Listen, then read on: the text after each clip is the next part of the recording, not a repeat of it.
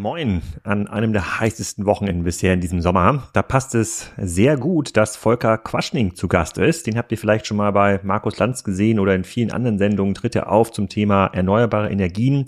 Der ist Professor für das Fachgebiet regenerative Energiesysteme seit 2004 an der, lass mich mal schauen, an der Hochschule für Technik und Wirtschaft in Berlin. Hat also das ganze Thema schon angefangen, bevor das in den letzten Jahren in den Medien hochgespült wurde. Hat da viele viele spannende Meinungen, gibt noch mal so ein bisschen Überblick über die ganzen Learnings, die ich gesammelt habe bei Energiezone und das ist unsere Abschlussfolge vor der Sommerpause zum Thema Energiezone. Und in der Sommerpause freue ich mich natürlich weiter über Anfragen, über mögliche Kaffee- und Kuchentermine hier an der Ostseeküste. Alle, jeder, der zwischen Kappeln und Kiel vielleicht Urlaub macht, sagt Bescheid. Vielleicht klappt das ja mit dem Kaffee. Es gab schon ein paar Anfragen, bei denen das durchaus passen könnte. Jetzt aber erstmal viel Spaß mit Volker. Moin, Volker, willkommen zum Energiezone-Podcast, dem letzten vor der Sommerpause. Und danach wissen wir noch nicht, wie es weitergeht. Äh, du trägst hier also eine große Bürde mit dir herum äh, in dieser Serie. Bevor ich hier irgendwas falsch erzähle, du hast eine lange Vita, die kann man auch bei Wikipedia nachlesen. Erzähl doch mal ein paar Worte zu dir und zu dem, was du machst. Erstmal danke für die Einladung. Ist ja auch eine große Chance, irgendwie den Abschluss vor der Sommerpause zu machen. Deswegen werde ich mich mal heute richtig ins Zeug legen. Ja, mein Name ist Volker Quaschning. Ich bin Professor für regenerative Energiesysteme an, ich sage mal, Berlins schönster Hochschule der Hochschule für Technik und Wirtschaft HTW Berlin im Südosten von Berlin. Wir haben dort einen Studiengang zu regenerativen Energien. Ich habe eine Forschungsgruppe zu Solarspeichersystemen und bin seit 30 Jahren im Bereich erneuerbare Energien, Klimaschutz tätig. Habe Forschungsaufhalte im Ausland gehabt, meine Doktorarbeit, meine Habilitation in dem Bereich gemacht, viele Fachbücher geschrieben, auch Sachbücher, die beim Spiegel Bestseller sind. Habe selber einen Podcast, das ist eine gute Frage.de, mache YouTube-Videos und versuche das Thema Energiewende und Klimaschutz in der Öffentlichkeit voranzubringen. Und da habe ich dann auch vor ein paar Jahren noch Scientist for Future mitgegründet, wo sich viele Wissenschaftlerinnen und Wissenschaftler zusammentun und ähm, einfach versuchen, versuchen, mit wissenschaftlichen Fakten die junge Generation, die für ihre Zukunft kämpft, ein bisschen zu unterstützen. Und ist, ist das bei dir so ein bisschen wie bei ähm, vielen anderen Leuten, die jetzt aus dem Heizung- und Energiebereich kommen? Bist du quasi erst so wirklich populär geworden? Du hast ja eine ganze Menge YouTube-Follower und du bist auch oft im Fernsehen. Ist das wirklich populär geworden seit dem, seit dem Ukraine-Krieg oder ist die, das Thema Energiewende auch schon vorher so wichtig gewesen, dass man gesagt hat, okay, den Volker, den brauchen wir jetzt mal hier in der Talkrunde oder dessen Meinung wollen wir mal hören? Also ich nehme dich jetzt wahr, natürlich, weil ich diesen Podcast aufnehme, weil ich da so ein bisschen gesucht habe, aber ist das erst seit zwei Jahren so ein Ding oder machst du das schon seit 2000? Eigentlich mache ich das schon relativ lange. Also mein erstes Buch habe ich 1998, glaube ich, geschrieben das ist jetzt auch irgendwo ähm, im Bereich der erneuerbaren Energien so ein Standardwerk. Also insofern ähm, Menschen aus der Branche kennen mich eigentlich schon relativ lange. So mit der Öffentlichkeit ist es ein bisschen anders. Also meine Aktivitäten auf Podcast und YouTube habe ich jetzt in den letzten drei Jahren, also da war vielleicht Corona dran schuld. Ne? Also man braucht ja für so einen Podcast auch Zeit. Mhm. Und in der Corona-Krise habe ich einfach mal die Zeit gefunden, einen Podcast zu machen. Und vielleicht haben mich dann einfach andere Leute wahrgenommen. Aber im Bereich der, der erneuerbaren Energien bin ich eigentlich schon sehr, sehr lange auch bekannt. Du bist ja unter anderem auch in, in Talkshows und der Podcast, den du machst, der heißt ja, das ist eine gute Frage. Ich nehme dich immer wahr in diesen öffentlichen Diskussionen, dass du, ähm, also erstmal musst du immer sozusagen die Hände über das Gesicht zusammenschlagen schlagen über die Kommentare, die dann teilweise äh, ähm, ähm, in diesen Runden ja geäußert werden und musst dann immer erklären, okay, das ist erstmal falsch, das ist falsch, das ist falsch und musst die Leute auf so ein Level bringen. Was sind denn deine wichtigsten drei ähm, Themen, die du immer wieder richtig stellen musst, obwohl wir jetzt ja seit mehreren Jahren ja intensiv äh, diese ganzen Fragen diskutieren. Naja, drei Themen. Ich meine, ähm, vielleicht holen wir einfach mal so ein bisschen aus. Also man erlebt eigentlich, ähm, es gibt Wissenschaftlerinnen und Wissenschaftler, die, sage ich mal, versucht haben, eine Lösung zu entwickeln. Wie kriegen wir das Klimaproblem gelöst? Was müssen wir machen? Und da ist man sich ähm, in, in sehr großen Strecken eigentlich einig. Und dann gibt's immer andere Sachen, die äh, populiert, äh, die dann einfach irgendwie in die Welt getragen werden, angefangen über Kernenergie, über Wasserstoff oder sonst irgendwie fürs Heizen, wo man dann einfach sagen kann, ähm, im Prinzip sind das immer alles Ausreden. Ne? Also die Menschen, also uns geht's in Deutschland relativ gut, wir wollen uns nicht ver verändern und ähm, die Klimakrise, also vor 20 Jahren haben wir noch permanent darüber gestritten, gibt es überhaupt einen Klimawandel oder nicht. Ich glaube, das ist jetzt bei, bei mit Aus, Ausnahme von irgendwelchen Hardcore-AfD-Leuten, glaube ich, durch in Deutschland. Das irgendwie braucht man einfach aus dem Fenster zu gucken. Da hat man das verstanden, dass wir da also durchaus Veränderungen haben, die auch problematisch sein können. Und ähm, ja, das ist erstmal angekommen. Aber das zweite Schritt wäre das Handeln. Und da sind halt viele dabei, die einfach eine Ausrede suchen, warum sie weiter Dieselauto fahren können, warum sie weiter eine Gasheizung betreiben können, warum sie weiter irgendwie äh, alles machen können. Und alle Ausreden oder alles, was irgendwie, warum ist denn das Elektroauto ist doch so schlecht und das funktioniert im Winter nicht und wir kriegen einen Blackout, wenn wir mit Solarenergie machen und wir haben ja keine Speicher. Und also das heißt im Prinzip alles Ausreden, die rechtfertigen, weiter so zu machen. Und das finde ich so ein bisschen schade. Das heißt, man kann ja durchaus andere Meinungen haben, aber ähm, von all diesen Kritikerinnen und Kritikern höre ich eigentlich kein schlüssiges Konzept, wie wir dann also auch das deutsche Klimaschutzgesetz einhalten können, wie wir in 15, 20 Jahren klimaneutral werden können. Das heißt also, ähm, das ist irgendwie schade. Und deswegen ja kann man natürlich über diese ganzen Mythen reden. Und ich versuche sie auch da, da redet man sich den Mund fusselig. Aber was mir eigentlich viel viel lieber wäre also für alle die jetzt irgendwo über diese ganzen großen Themen reden und immer erklären dass die Energiewende so nicht funktioniert wenn sie einfach mal ein eigenes Konzept auf den Tisch legen und sagen okay ich will es nicht so aber stattdessen so. Die Menschen wissen immer was sie nicht wollen aber nicht was sie wollen. Und mhm. ähm, das müssen wir ändern in Deutschland weil so kommen wir nicht weiter und, und fühlst du quasi, dass die Diskussion gerade in so eine Sackgasse führt? Wir nehmen das jetzt gerade zu einer Zeit auf, in der wir dieses, ähm, wie ist es, Heizungs, Heizungsgesetz, Heizungswendegesetz, also was hier quasi gerade gerade heiß in der Diskussion ist, ähm, welche Heizungen noch eingesetzt werden dürfen in Zukunft, dass ja immer diese Verbots äh, Diskussionskultur. Und ich bin der Kaufmann. So, ich finde das, ja. ähm, wenn ich jetzt Robert Habeck wäre, dann hätte ich das versucht anders zu verkaufen. Ich hätte gesagt, in Zukunft, äh, wenn wir erneuerbaren Strom irgendwie produzieren und auch sozusagen mehr über Nahwärmenetze machen, dann wird Heizen viel, viel billiger. Ja, wir sorgen jetzt dafür, dass wir in Zukunft einfach sehr günstig heizen, müssen jetzt was investieren, was wir auch gut finanzieren können, was der Staat ja auch ein bisschen helfen kann. Aber in Zukunft können wir für, sozusagen können wir das äh, Haus für die Hälfte des Geldes heizen, dann könnt ihr noch mehr in Urlaub fahren. Ja, so eine, ich hätte so eine, so eine Anreiz, äh, Anreizdiskussionskette gemacht, weil ähm, alles, was ich ja gelernt habe in Energiezone-Folgen, ist ja, dass ähm, die erneuerbaren Energien eigentlich die günstigste Form der Stromproduktion ähm, sind nach vorne. Es geht eigentlich kaum noch günstiger und es gibt sogar noch ein paar Skaleneffekte, wenn die Speicherlösungen ähm, entsprechend skaliert sind, äh, die dann noch fehlen die das dann entsprechend, wie es wirklich günstig machen. Plus wir haben das ganze Thema Nah- und Fernwärmenetz, was ja jetzt erst in die Diskussion kommt, also extrem spät. Ja, alle haben gedacht, sie müssen eine Wärmepumpe bauen. Dabei kann man wahrscheinlich die meisten Haushalte über bestehende Fernwärmenetze oder neue Nahwärmenetze an, anschließen. Aber Nein. es wird da kommen wir, kommen wir gleich nochmal zu. Ja, wir, haben acht Prozent, wir haben acht Prozent Fernwärme. Also wenn ich alle Haushalte anschließen will, dann muss ich jetzt in 15 Jahren alle Straßen in Deutschland aufreißen und, und Leitungen verbuddeln. Also das heißt, wir können ja. vielleicht von acht Prozent irgendwie auf, auf 10, 12, 15 Prozent hochgehen. Aber das war's dann, was wir in der Zeit erreichen können, weil einfach hier die Umbaugeschwindigkeit endlich ist. Ne? Ich kann ja nicht innerhalb von Deutschland in 20 Jahren sämtliche Straßen aufreißen. Die Dänen haben viel, viel höheren Anteil, aber die haben halt auch vor 30 Jahren angefangen. Also wenn wir halt sehr spät anfangen, werden wir halt nicht das erreichen, was die Dänen hinbekommen. Das stimmt, aber wir könnten ja wahrscheinlich in den 30 Jahren sozusagen, die Dänemark gebraucht hat, einen ähnlichen Anteil erreichen, wie Dänemark den hat, oder? Ähm, Nein, also wir müssen einfach bei der Infrastruktur gucken. Es macht auch nicht überall Sinn, muss man natürlich ganz klar sagen. Also wenn ich jetzt im Neubaugebiet bin, dann möchte ich gar keinen Fernwärmeanschluss haben, weil das Vergraben dieser Fernwärmeleitung ist natürlich auch enorm teuer. Ne? Also man muss ja einfach auch schauen, wenn ich jetzt also ein Niedrigenergiehaus habe im Einfamilienhausbereich und mir da jemand, also ich habe auch Freunde, die, die sagen, also eine Solaranlage, eine Wärmepumpe ist, ist die viel, viel preiswertere Lösung. Ein Anschlusszwang zur Fernwärme, äh, den, den, den gab es und da, das hat mir meine Energiekosten verdoppelt. Ne? Also das muss man auch sagen. Die Fernwärme ist nicht immer die sinnvolle Lösung. Wir werden das im Innenstadtbereich sehen, also da, wo auch, man, wenn das also, Neubaugebiet jetzt noch neu gebaut werden muss, würdest du auch keine Fernwärme verbuddeln? Also ja, wenn, um wenn sowieso erstmal neu ausgebuddelt wird?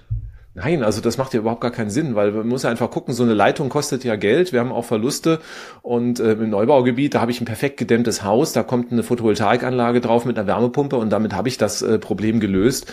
Der Verbrauch ist ja relativ klein, wenn das Haus gut gedämmt ist. Ja? Also das heißt, so Fernwärmenetze sind im Innenstadtbereich, wo ich Altbauten habe, wo da ein hoher Wärmebedarf ist. Da macht das Sinn, weil da habe ich dann auch große Abnehmer.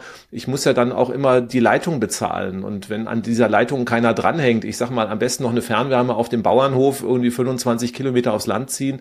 Also das möchte ich dann, da möchte keiner die Kosten dafür tragen. Also Fernwärme macht in einzelnen Bereichen Sinn aber ähm, es ist nicht die Patentlösung für alles und zu hoffen zu sagen, okay, jetzt kommt irgendwann die Fernwärme, das wird nicht passieren, weil wir sehen einfach die Ausbaugeschwindigkeiten, die auch aufgrund das, was in Deutschland mit Genehmigung und mit personalen Fachmangel, äh, Fachkräften möglich ist und das ist einfach endlich, was wir da im Ausbau machen können wir gehen dann gleich mal zu den anderen sozusagen Möglichkeiten, die es da, äh, die es da gibt, aber lass mal das einmal kurz durchrechnen, damit man es nach, nachvollziehen kann in so einem Neubaugebiet. Du sagst ja, dass man, äh, wenn man da so eine Solaranlage, sagen wir mal, 10 Kilowatt Peak darauf baut und eine entsprechende Wärmepumpe, dass man damit heizen kann. Da ist ja immer der, das wird ja immer das Gegenargument genannt. Im, Im Winter hat natürlich, wenn geheizt werden muss mit der Wärmepumpe, also zwischen Oktober und März, zumindest in Deutschland, dann hat die Solaranlage natürlich einen sehr, sehr geringen Ertrag. In der Regel viel zu, einen viel zu geringen Ertrag, um die, äh, um die Wärmepumpe äh, anzutreiben. Dafür bräuchte man ja dann extern bezogenen äh, Strom. Siehst du das anders? Also reicht der, reicht der nee, Ertrag einer Solaranlage aus?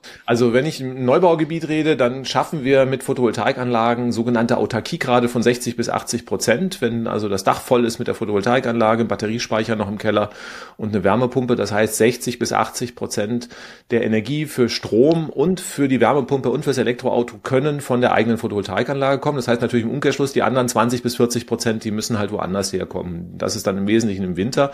Und deswegen brauchen wir natürlich die Windenergie. Also das heißt, im Winter ähm, haben wir auch auf der grünen Wiese nicht so wahnsinnig viel Solarenergie. Das Problem hat übrigens auch die Fernwärme. Ne? Also auch in der Fernwärme muss ich im Winter natürlich irgendwo die Wärme herbekommen. Und ähm, das wird dann natürlich auch Strom sein. Und ähm, dann werden wir natürlich äh, da auf Alternativen zur Solarenergie. Im, Im Dezember brauche ich halt Windenergie. Und deswegen brauchen wir Windenergie und die brauchen wir auch in Süddeutschland.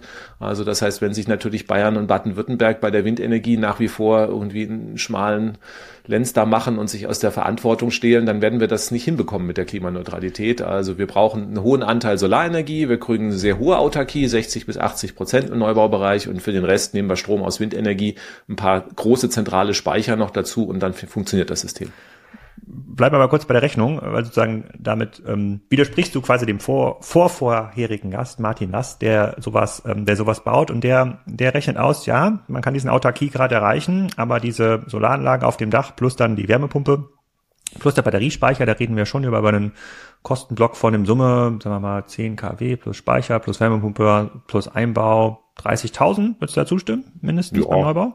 30.000, ja. so versus irgendein Nahwärmenetz, sozusagen wird verlegt und du hast quasi eine Anschlussgebühr von 6.000 Euro meinetwegen und halt diesen Wärmetauscher. Äh, also, ähm, am, am also im Einfamilienhaus 6.000 Euro Vollkosten für, für eine Fernwärmeleitung wage ich zu bezweifeln. Also so viel hat alleine bei mir damals der Stromanschluss gekostet. Da musste das Stromkabel irgendwie zwei Meter durch öffentliches Land gezogen werden. Also ja. wenn ich die komplette ist hier das Angebot, ist hier das Angebot, was hier vor Ort vorliegt. 6.000 Euro kannst du dein Haus anschließen an, ein neues ja, Also vielleicht muss man schauen, das kann im Einzelfall funktionieren, aber im Endeffekt, wir müssen ja schauen, dass man ja wirklich dann auch die kompletten Straßen dann aufreißen muss, die die Leitung vergraben. Und ähm, ja, dann hat man auf alle Fälle hier. Ähm, Warte mal, wir sind ja noch bei, wir sind ja beim Neubaugebiet, wo sowieso neu ausgebaut wird. Sagen wir mal, sagen wir mal 10.000 Euro, so eine Straße 10.000 Euro kostet dein Nahwärmeanschluss. Und dann ist das Argument der Nahwärme-Fernnetzbetreiber ist ja, du hast quasi dann einen sehr wartungsarmen Wärmetauscher, bewegt sich jetzt ja nicht so viel. Aber du hast keinen Strom. Also Strom brauchst du ja trotzdem noch. Das ist bei der Photovoltaik dabei. Strom für, für also das geht ja hier nur um die Wärme. Das heißt, bei, der, bei den, bei den 30.000 Euro, über die wir geredet haben, ist halt auch Strom dabei. Also auch Strom für den Haushalt, Strom fürs Elektroauto. Das kriege ich von dem Fernwärmeanschluss nicht. Das stimmt. Deswegen hinkt der Vergleich der schon von vornherein. Ja. Na, das stimmt. Das, da würde ich dir nicht zustimmen, weil ja sozusagen der Wärmestrom ja sozusagen den größten Teil ausmacht von dem Stromverbrauch, nee. den die Solaranlage Nein. hat. Also Nein. wenn ich ein Haus, wenn ich ein Haus gut gedämmt habe, dann irgendwo wir haben 5000 Kilowattstunden klassischen Strombedarf und ähm, wenn ich jetzt ein Haus, also wenn ich es perfekt dämme, dann habe ich vielleicht noch 5.000 bis 10.000 Kilowattstunden Wärme. Die Wärmepumpe hebelt das. Das heißt also, der Strombedarf im gut gedämmten Neubau für die Wärmepumpe ist kleiner als der klassische Strombedarf. Dann kommt das Elektroauto noch dazu. Also Strom für äh, klassischen Strom und Elektroauto ist im gut gedämmten äh, Neubau mehr als das, was die Wärmepumpe braucht. Okay, das, das Argument, was ja dann, ich, ich spiele das mit mal durch, ich möchte ja gar nicht widersprechen, ich versuche nur quasi ja, die, ja. die, Gegenseite hier einmal zu, sozusagen zu, äh, zu verstehen, oder das ist ja gar nicht die Gegenseite, die Gegenseite ist ja quasi die, eher die Gas- und Kohleindustrie, aber sozusagen diese Alternative. Ich sage, na ja, du hast dann den, dein, deine, sozusagen deinen Wechselrichter, den du wahrscheinlich nach zehn Jahren auch nochmal austauschen musst, also ist ja nicht die, das sind ja nicht die Einmalkosten, die da entstehen, sondern auch der Batteriespeicher hält wahrscheinlich ja nur zehn Jahre, das heißt sozusagen diese Kosten müsstest du ja schon abschreiben, dann über äh, zehn Jahre, weil sie dann entsprechend neu, äh, neu entstehen. Plus, jetzt kommt ja das Argument, ähm, Fernwärmenetze, sofern sie mit erneuerbaren Energien betrieben werden müssen. Also nehmen wir mal jetzt das dänische Beispiel. Die haben dann ja diese sozusagen großen Wasserspeicher, die werden dann über teilweise Windkraft erhitzt. Früher wurden natürlich auch mit mhm. Kohle und was auch immer man verbrennen konnte ähm, angeheizt, aber das quasi große zentrale Speicher. Das kann Biogas sein, was die irgendwie erwärmt. Das kann Windkraft sein, was dann quasi einen Heizstab irgendwie da reinhält. Ähm, und diese Netze sind dann effizienter zu betreiben als kleine Anlagen. Du hast ja quasi eine kleine Anlage in deinem, äh, in deinem Haus mit vielen beweglichen Teilen, die geht dann viel öfter kaputt. Und sag, über die, über die lange, über die lange Reihe ist das günstiger und effizienter äh, ja, also zu bauen. Jetzt mal gucken, also mit der Fernwärme brauche ich ja natürlich auch erstmal irgendwie äh, einen Wärmeerzeuger auf der anderen Seite der Leitung. Ne? Also es ist mit dem, mit dem Vergraben der Rohre ist es ja noch nicht getan. Also die 10.000 Euro, Euro sind ja nur die vergrabenen Rohre. Bei den, bei den Investitionen im Einfamilienhaus habe ich ja schon die komplette Energieerzeugung mit dabei. Das heißt also, dann muss ich natürlich ans andere Ende des Rohres auch noch die äh, erneuerbaren Energieanlagen Korrekt. stellen, Großwärmepumpen, äh, Windkraft, Solarenergie muss ich halt auch aufstellen. Und das hat natürlich auch entsprechende Kosten. Und bei der Fernwärme habe ich natürlich auch die Leitungsverluste. Das heißt, ich speise ja mit äh, in dieses Fernwärmenetz ein. So, und jetzt ist dann immer die, die, die, die Krux, die man dabei hat, also entweder hat man so ein bestehendes Fernwärmenetz, da haben wir zum Teil sehr hohe Temperaturen. Also da geht man dann so, was weiß ich, in Berlin teilweise mit 120 Grad rein. Und dann ist immer die Frage, äh, wie will ich dann, dann diese Wasser mit 120 Grad oder ist das dann unter, unter Druck oder ist das dann? Wird da ja, ist dann, dann unter, unter Druck. Also 100, also 120 ist so ein bisschen Extremfall, aber so mhm. 90 bis 100 Grad sind eigentlich auch auch äh, nicht unüblich. Mhm.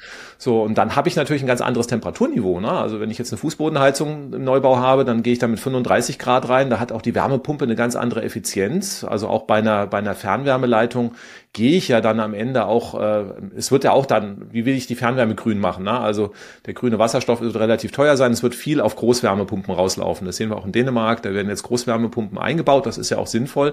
Nur wenn die Großwärmepumpe halt dann 90 Grad erzeugen muss, dann habe ich einfach, dann kommt die Thermodynamik zum Tragen, die arbeitet halt ineffizienter, als wenn die bei mir im Haus 35 erzeugen muss.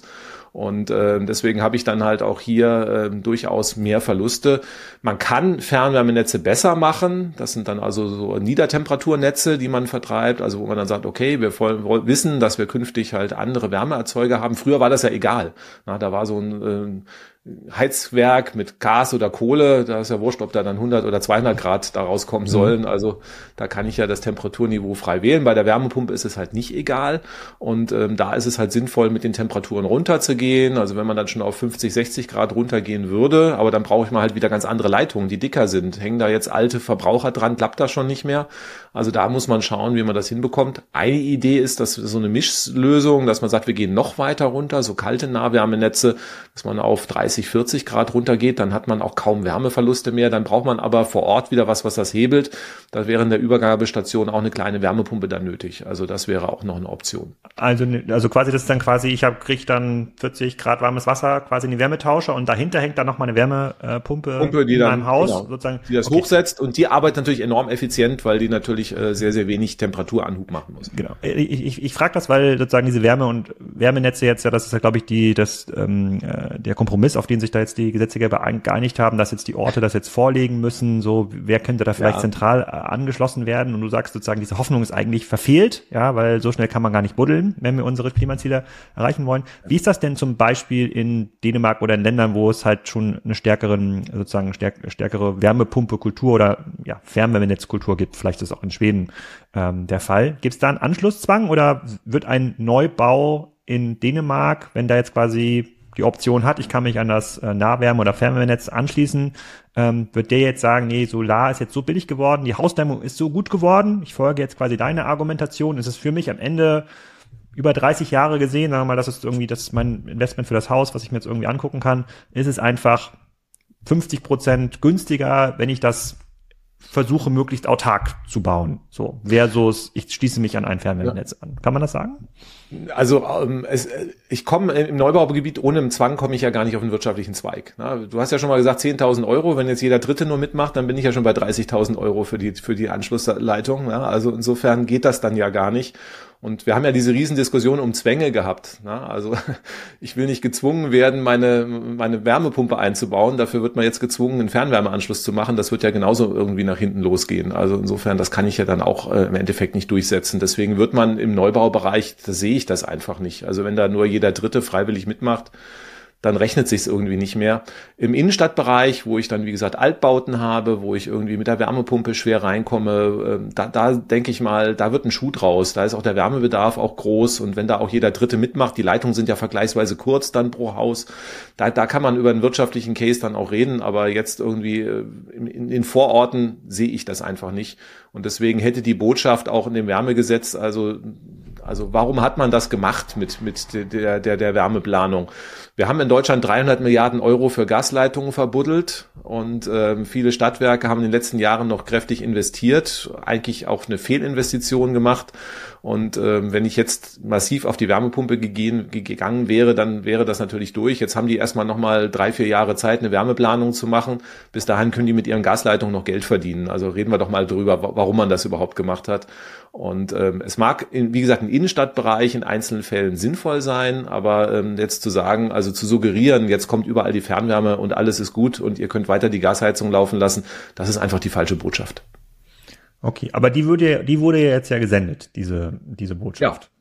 Diese, genau. das, das ja, das erstmal zurück. Deine, deine, genau, deine Kommune plant jetzt erstmal für dich. Du musst erstmal nichts tun. Das ist ja so ein bisschen die Botschaft. Also, ja. wenn man die hören möchte, kann man die jetzt ja hören.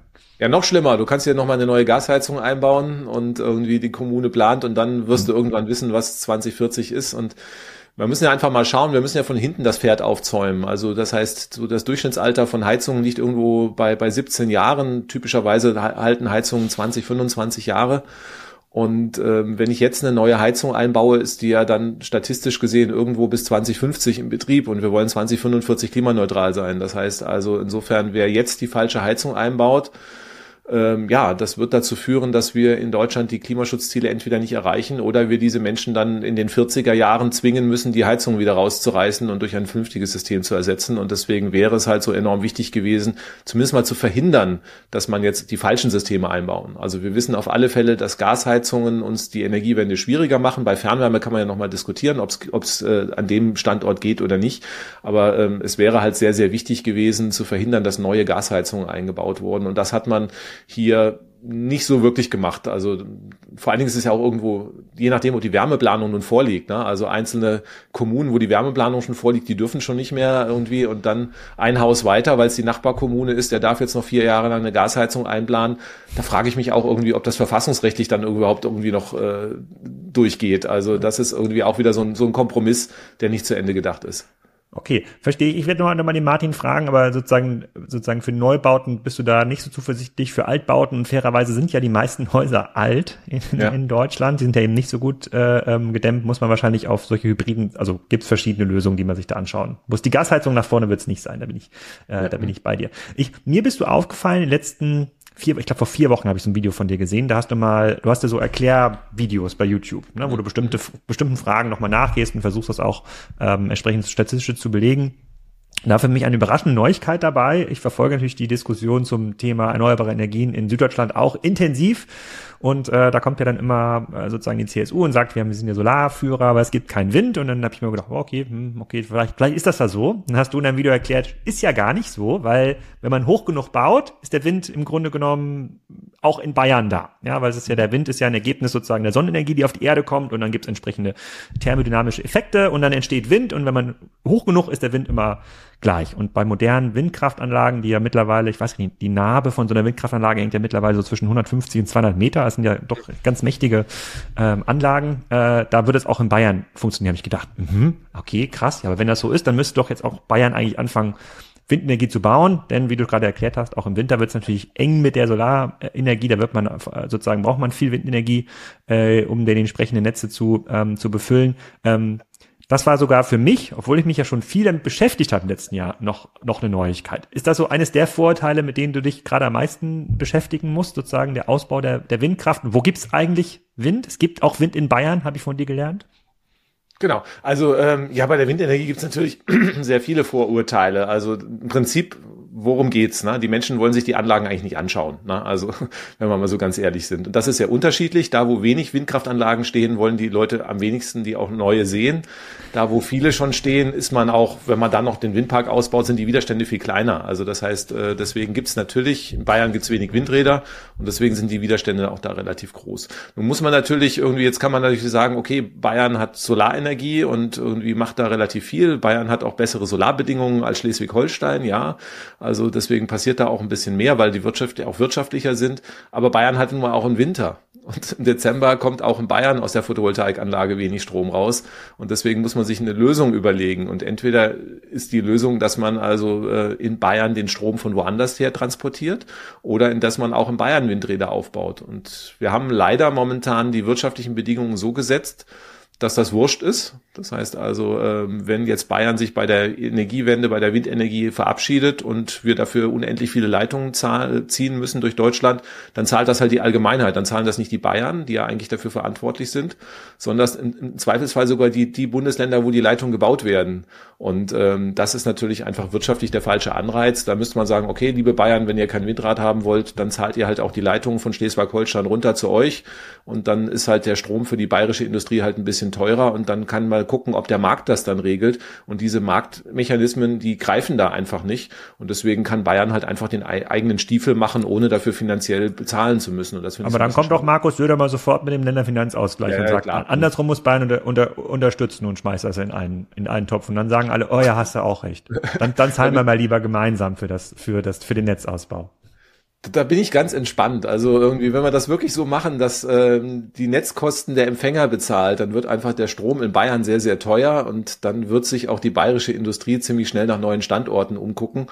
Und dann wird Bayern auch gar nicht mehr so viel in den Länderfinanzausgleich einzahlen müssen, weil einfach irgendwo das Steueraufkommen sinkt. Also insofern muss man das einfach mal schauen. Also das ist ein rein populistisches Argument und äh, man kann jetzt nicht irgendwie äh, die Kosten auf die Allgemeinheit umlegen und einfach die Kosten nach oben treiben und sagen, ja, weil ich halt irgendwie mit meinem dicken Scheckbuch woanders was zahle, darf ich mich halt irgendwie unsolidarisch verhalten. Nein, das geht einfach nicht. Punkt. Mhm. Okay, wir, wir, ähm, äh, da kommen wir, da kommen wir gleich nochmal zu. Bleib, bleiben wir mal ganz kurz beim, beim Netzaufbau, äh, Netzausbau.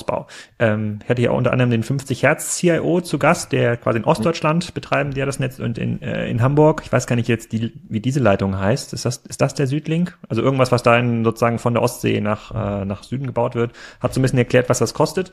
Und ähm, da, da kamen ja zwei Probleme oder sozusagen zwei Herausforderungen äh, sind in dem Gespräch äh, sozusagen nochmal klar geworden. Zum einen ist ja die Planungszeit für so eine dicke Leitung extrem lang. Da reden wir auch über irgendwie 20, 30 Jahre. Dauert so lang wie eine Eisenbahnstrecke oder Autobahn. Also darf man sich nichts vormachen. Ist, äh, es ist, ist in Bayern und Baden-Württemberg deutlich teurer zu verlegen, weil die wollen das nur unterirdisch. Ist irgendwie dreimal so teuer wie oberirdisch, habe ich da gelernt. Und die Kapazität, die da gebaut wird, ist gar nicht so, so groß. Also wir reden hier von zwei Gigawatt, äh, sozusagen, die da durchpassen. Wir haben noch ein Leerrohr, habe ich so verstanden, legen sie neben, passen nochmal zwei Gigawatt rein. Das ist ja gerade mal zehn Prozent der erneuerbaren Energieausbauleistung, die wir pro Jahr haben. Sozusagen in der Spitze ist ja so viel Last im Netz, da kommt ja, das ist ja ungefähr im Grunde ungefähr so, als hätte ich jetzt eine Leitung nach Bayern gelegt, ein Wasserhahn, der so tropft, ja, sozusagen vorne kommt ganz, aber hinten kommt gar nichts raus. So, das heißt, ähm, das heißt ja auch, ähm, jetzt, ob die jetzt der Windkraft bauen oder nicht in Bayern, äh, ist ja das eine. Aber mir kommt es so vor, ähm, dass wir überhaupt gar nicht die Netzkapazität schaffen können. Also das ist technisch gar nicht möglich, den Strom, weder der in Portugal, der noch oder in Schleswig-Holstein erzeugt wird, den äh, nach Baden-Württemberg oder Bayern zu bringen. Und da äh, und da hat natürlich dann der der ähm, der äh, Michael von Röder so ein bisschen dagegen argumentiert und sagt, nee, den Netzausbauplänen ist das eigentlich schon so angelegt, dass man das so hin und her verschieben kann und Deutschland ist eine Kupferplatte. Viele andere Gäste sagen aber, Deutschland ist eben keine Kupferplatte. So physikalisch ist, bauen wir jetzt diese Tropfleitung dahin, ja, diesen Tropfschlauch sozusagen, der aber eigentlich gerade im, im Winter, wo er dann keine Solaranlage in Bayern läuft oder wenig Ertrag hat, kriegen den Strom gar nicht dahin. Da haben wir gesagt, hä? Alle reden über diesen komischen Südlink und den Nordlink und den, und den Ostlink und jetzt passt da gar nichts dadurch. So, und jetzt, das wollte ich dich immer schon fragen, das habe ich mir schon vorbereitet. Äh, wer steht denn jetzt hier auf dem Schlauch? Nee, also es ist eine Tropfleitung, kann man ganz klar sagen. Also die Zahlen sind vollkommen korrekt. Also wir bauen da zweimal zwei Gigawatt. Also wenn man das sind irgendwie äh, von, der, von der Kapazität her, äh, was haben wir? Im Solarbereich haben wir derzeit 60 Gigawatt, bei Windenergie auch. Ja, und ähm, wir Spitz, wollen Spitzenleistung, also wenn die Anlagen quasi Spitzenleistung alle, in Deutschland, dreht, in Deutschland okay. jetzt ja. insgesamt, genau. Ja. Aber dass man so einfach mal so die Größenordnung sagt und wenn sich Bayern dann erneuerbar versorgen will, dann ist das irgendwie, ja, wie gesagt, so eine Dropfleitung im Endeffekt, mhm. wenn da jetzt anfangen, alle irgendwo Elektroautos und Wärmepumpen zu betreiben und in Bayern ist halt kein, kein weiteres Windrad äh, geplant, dann wird das halt hinten und vorne nicht ausreichen, vollkommen klar. Deswegen brauchen wir halt auch den Ausbau vor Ort. Also auch eine Windkraftanlage dauert unendlich lange, aber halt keine 20 Jahre. Die kriege ich halt hoffentlich demnächst in, in drei bis fünf Jahren hin. Und dann kann Aber es soll ja einfacher werden. Ist ja jetzt hier privilegiertes ja, Bauen genau. und sowas. Ist, man, man soll jetzt nicht. Genau. Äh, du weißt, ja, das war ja schon vereinfacht. Also momentan ja. dauert es ja eher zehn Jahre für ein Windrad. Und ja. die Hoffnung ist ja, dass wir es in drei bis fünf dann hinbekommen. Mhm, und dann okay. könnte man natürlich in Bayern, äh, also deswegen brauchen wir auch die Windenergie in Bayern. Da kommt man einfach nicht dran vorbei, weil genau mit diesem Leitungsausbau, selbst wenn wir jetzt das wollten, würden wir das von der Zeitachse gar nicht hinbekommen. Vollkommen richtig. Hm, okay, gut. Ich sehe, du hast auch dir sozusagen ein, eine, eine Portion Sarkasmus aneignen müssen in den Diskussionen der, der letzten Ja, Jahre. weil ich meine, Herr Söder weiß dann immer, was er nicht will. Ne? Er will keine Leitung, er will keine Windkraftanlagen und ähm, aber er will Strom haben im Winter. Und das ich bin halt Ingenieur, da kann ich einfach sagen, also diese drei Sachen passen. Also eine von diesen drei Entscheidungen ist halt falsch. Und dann muss man halt auch eigentlich ehrlich sein. Also man muss immer nicht sagen, was man nicht will, sondern man muss einfach mal einen Plan auf den Tisch legen, wie denn die Energieversorgung in Bayern im Jahr 2040 aussieht. Und diese Energieversorgung, also dann, dann muss ich immer nur müde, müde schmunzeln. Dann kommt dann erstmal Solarenergie, dann kommt irgendwie, naja, wir haben in Bayern ja die Wasserkraft. Ja, also Bayern hat ein paar mehr Berge als Brandenburg, das ist in Ordnung. Aber auch da ist der Anteil an Wasserkraft, was an technischem Potenzial vorhanden ist, halt überschaubar. Das kann man noch ein bisschen ausbauen, aber das wird Bayern nicht retten. Dann kommt die Bio Biomasse muss man sagen, auch ja, irgendwie ist halt, Deutschland hat einen hohen Energieverbrauch und das, was halt auf den Feldern nachwächst, ist halt auch begrenzt. Da können wir auch ausrechnen, wie viel das ist. Also das wird halt alles nicht sein. Und was hältst du denn so von Biomasse so als Residual äh, Energieträger, die ja. dann quasi nur in Spitzenleistung dann, dann hochfährt? Wir können einfach mal gucken, also Pflanzen haben ja auch einen Wirkungsgrad, das heißt also, die verwenden Solarenergie und machen halt Biomasse draus, das macht die Natur für uns und der Wirkungsgrad bei Pflanzen liegt bald unter einem Prozent. Ne? Also das heißt, eine Photovoltaikanlage liegt bei 20 Prozent, das heißt, wenn ich auf dem gleichen Acker eine Photovoltaikanlage aufstelle, kriege ich halt mehr als das 20-fache an Energie raus.